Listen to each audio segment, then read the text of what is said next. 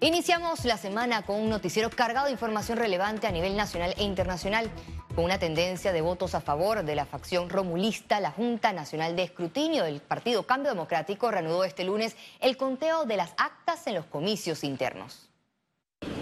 Lo que debió iniciar a las 8 de la mañana de este lunes se reanudó en horas del mediodía. En medio de las irregularidades denunciadas por ambos bandos, el colectivo eligió a 1.495 convencionales.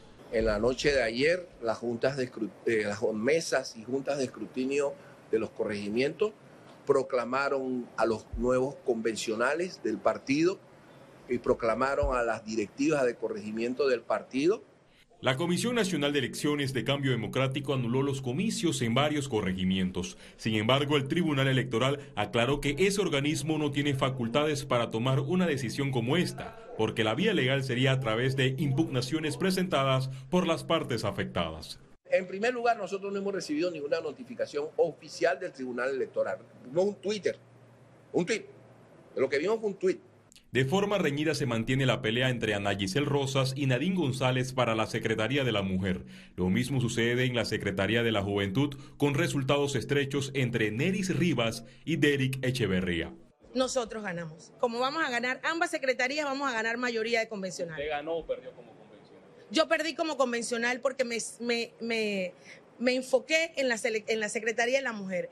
Y confiamos que los resultados van a ser contundentes y vamos a alzarnos con el triunfo de las dos secretarías, de los convencionales. El Tribunal Electoral responsabilizó a la Comisión de Elecciones de Cambio Democrático y aclaró que este es un evento interno del partido. Félix Antonio Chávez, Econius. El Ministerio de Salud anunció que presentó al presidente de la República, Laurentino Cortizo, el levantamiento del uso obligatorio de mascarillas en el transporte público y manipuladores de alimentos. Hemos podido entonces eh, recomendar al señor presidente el, el levantamiento de la obligatoriedad del uso de las mascarillas, tanto en medio de transporte público como para los manipuladores de alimentos. Sin embargo, por ahora sí se mantiene la obligatoriedad del uso de estas mascarillas en las instalaciones de salud. En medio del escándalo por la pérdida de más de 10.000 dosis de fentanilo, la Junta Directiva de la Caja de Seguro Social puede tomar medidas contundentes contra el director de la institución. La Ley 51 de 2005, que reforma la Caja de Seguro Social, establece en su artículo 28 que la Junta Directiva puede solicitar al órgano ejecutivo, es decir, al presidente Laurentino Cortizo, la remoción del director Enrique Lao Cortés. Los problemas no se rotan.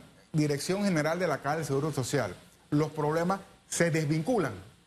Eso es importante mientras que duran las investigaciones. El hurto del fármaco peligroso conocido en Estados Unidos como la droga zombie fue en el mes de noviembre de 2022. Sin embargo, la presidenta de la Junta Directiva de la Caja de Seguro Social, Aida de Maduro, reconoce que no tenía conocimiento. Cuando salió en los medios.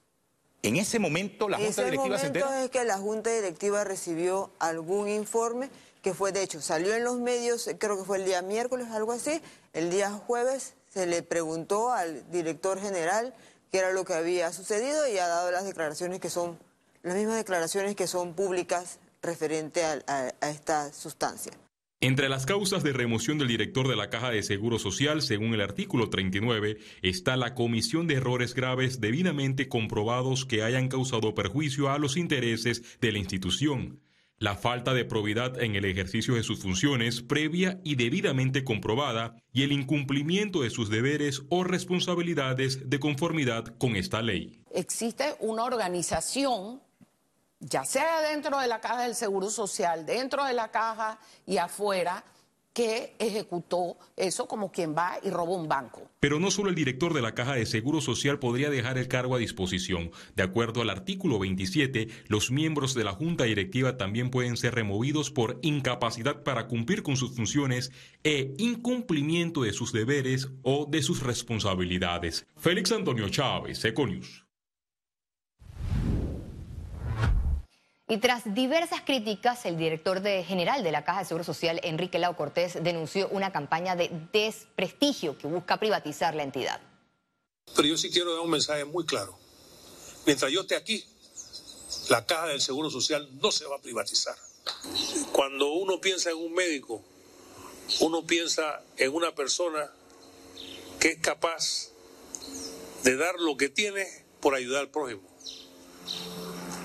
que tiene compasión por los que están sufriendo y que siempre pone a ese paciente en el primer lugar. Y pese a las críticas a su administración este lunes, la actual rectora de la Universidad Autónoma de Chiriquí, Etelvina de Bonagas, se postuló para aspirar al cargo por un tercer periodo consecutivo. Bonagas, quien dijo estar emocionada por este paso, es la primera en realizar esta postulación. Estuvo en compañía de funcionarios de administración, docentes y estudiantes de la Universidad Autónoma de Chiriquí. Se conoció que el 26 de abril serán las elecciones para la escogencia del nuevo director. Sin importar dónde estés, Trifte Panamá está siempre cerca de ti, con 11 sucursales en todo el país. Para reservaciones, visítalos en panamatrifte.com. Presenta Economía. El Banco Interamericano de Desarrollo de Sirvit pronosticó un difícil 2023 para América Latina. Panamá lidera el crecimiento económico de la región.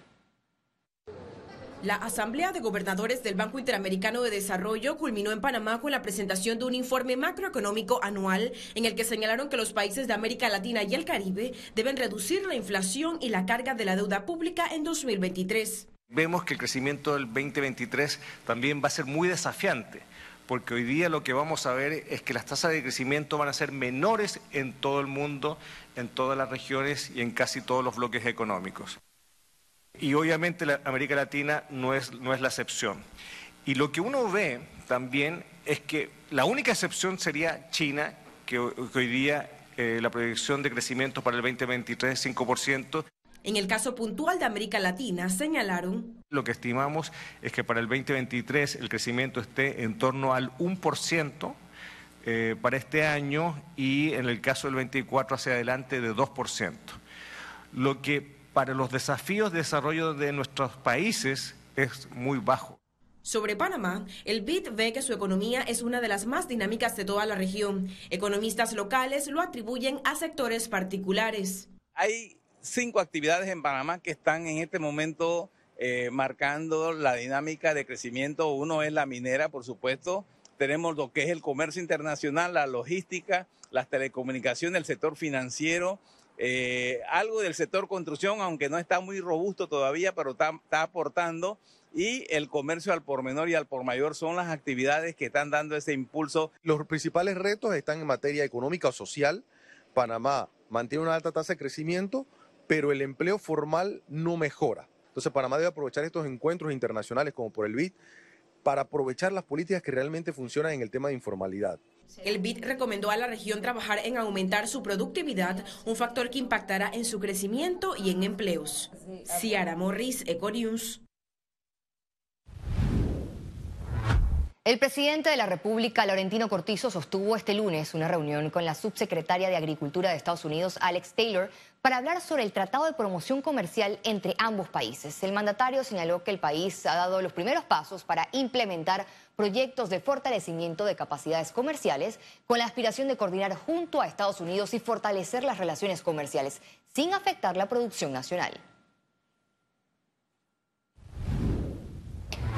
Con el propósito de debatir estrategias que refuercen las políticas públicas de salud y enfrentar próximas pandemias, se desarrolla en Panamá el primer diálogo económico y de salud en las Américas. El evento, donde participan líderes en materia de salud de la región, como el nuevo director de la OPS, Jarbas Barbosa de da Silva, además del secretario general de la OEA, Luis Almagro, trata principalmente del aprendizaje durante la pandemia y crear compromisos entre los sectores económicos y de salud necesarios para fortalecer los sistemas de salud pública y proteger las economías de la región.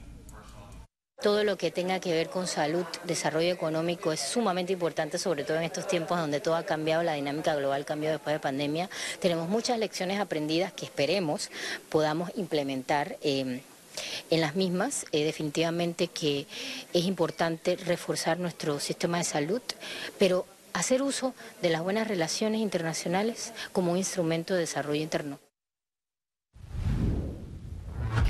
El Ministerio de Educación informó que existen 31 centros educativos que no utilizan el Fondo de Equidad y Calidad de la Educación debido a que no han presentado el informe financiero que sustenta sus gastos en el 2022.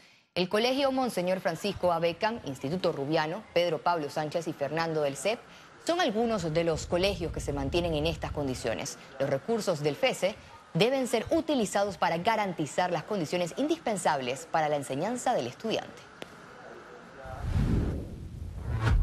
Una encuesta reportó que el 78% de los panameños no se sienten motivados en su empleo, razón por la que optan por renuncias silenciosas. Se trata de una encuesta de concerta.com que explora la percepción que tienen los talentos sobre su forma de trabajar y conductas en sus empleos.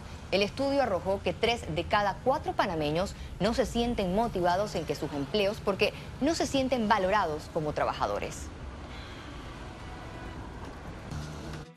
Y al regreso, internacionales.